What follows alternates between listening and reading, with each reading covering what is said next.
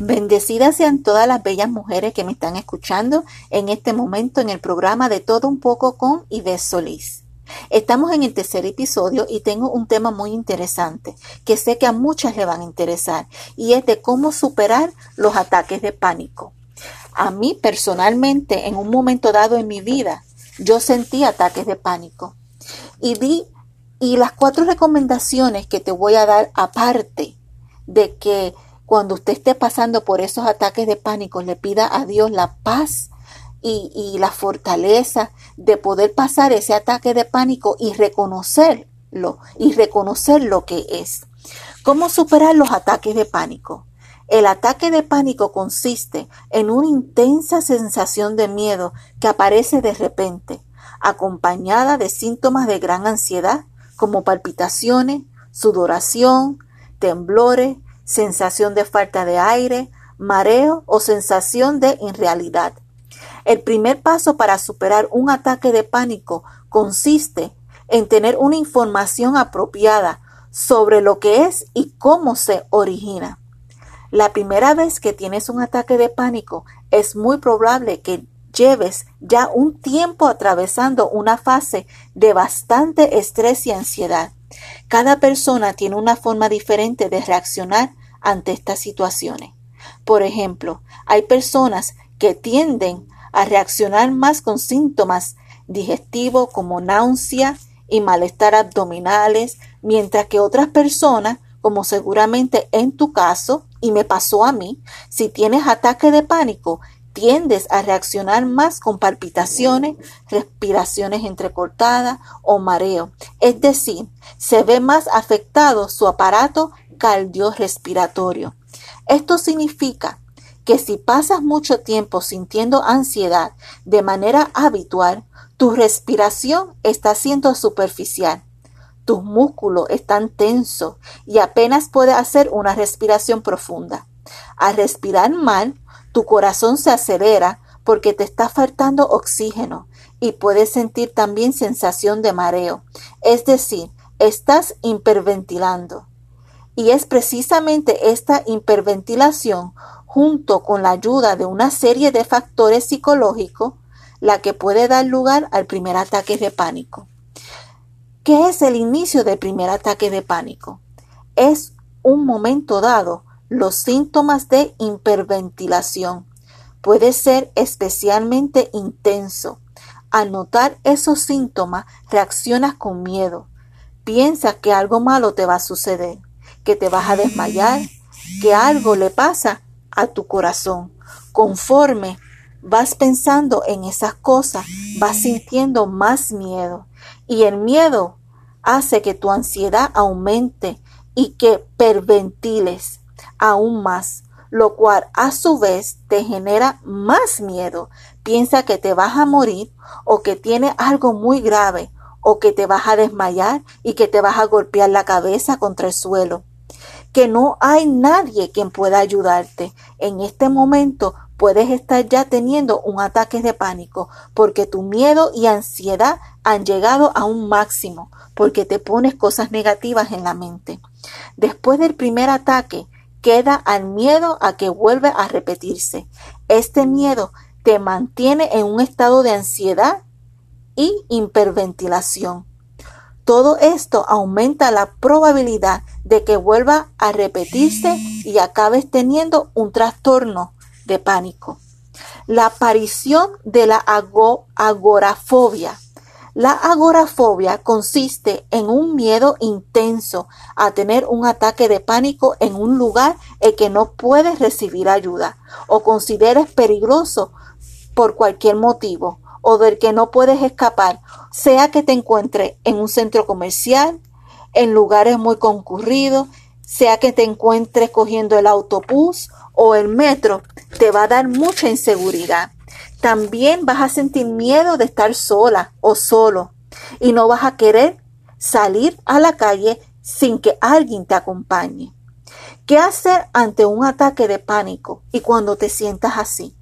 Aunque los ataques de pánico parecen surgir de repente, lo cierto es que suelen comenzar con síntomas físicos de hiperventilación. es en ese momento cuando puedes intervenir. Y el primer paso para intervenir es, haz respiraciones profundas, llenando completamente tus pulmones de aire, empezando por el abdomen y expulsándolo lentamente. El 2. Vigila tus pensamientos. En vez de comenzar a pensar en terrible catástrofe, piensa en cosas como la siguiente. No me va a pasar nada. Estoy con el Señor. Esto es solo ansiedad. Dios no va a permitir que nada malo me pase. No me voy a morir. No me estoy volviendo loca o loco. El otro paso. Si creo que me voy a desmayar, puedo buscar un sitio para sentarme y respirar y esperar que se me pase. Ahora voy a relajarme, no pensar en lo que me está pasando y concentrarme en cosas positivas o en lo que veo en la, eh, por la calle para desviar mi atención, para que se te desvíe ese, esa cosa negativa que tienes en tu mente. Ponte a pensar en cosas positivas, ponte a ver algo eh, sea en la televisión, sea en tu celular, que te cambie eh, la forma negativa de pensar. Vas a calmarte, vas a respirar y vas a decir no pasa nada. Enseguida se me va a pasar. No voy a perder el control. Aunque una persona sienta mucha ansiedad, puede seguir haciendo lo que está haciendo. Incluso conducir y yo también puedo hacerlo. Muchas personas le da miedo en conducir porque temen que le va a dar el ataque de pánico conduciendo. Y si tú estás guiando en esos momentos, te recomiendo que respires profundo y te alinees en el paseo. Porque esto es momentáneo, esto es cuestión de segundos. Y si estás en un centro comercial, si estás en una tienda, te recomiendo porque a mí personalmente me ha pasado, o sea, me pasó. Me siento, busco un lugar donde sentarme, respiro profundo y digo, Dios mío, ayúdame. Esto me va a pasar. Esto es solamente un ataque de pánico. No me voy a morir por esto. Además, puedes hacer lo siguiente. Si eres una persona que fuma habitualmente, es aconsejable que dejes el tabaco pues aumenta la hiperventilación y favorece los ataques de pánico.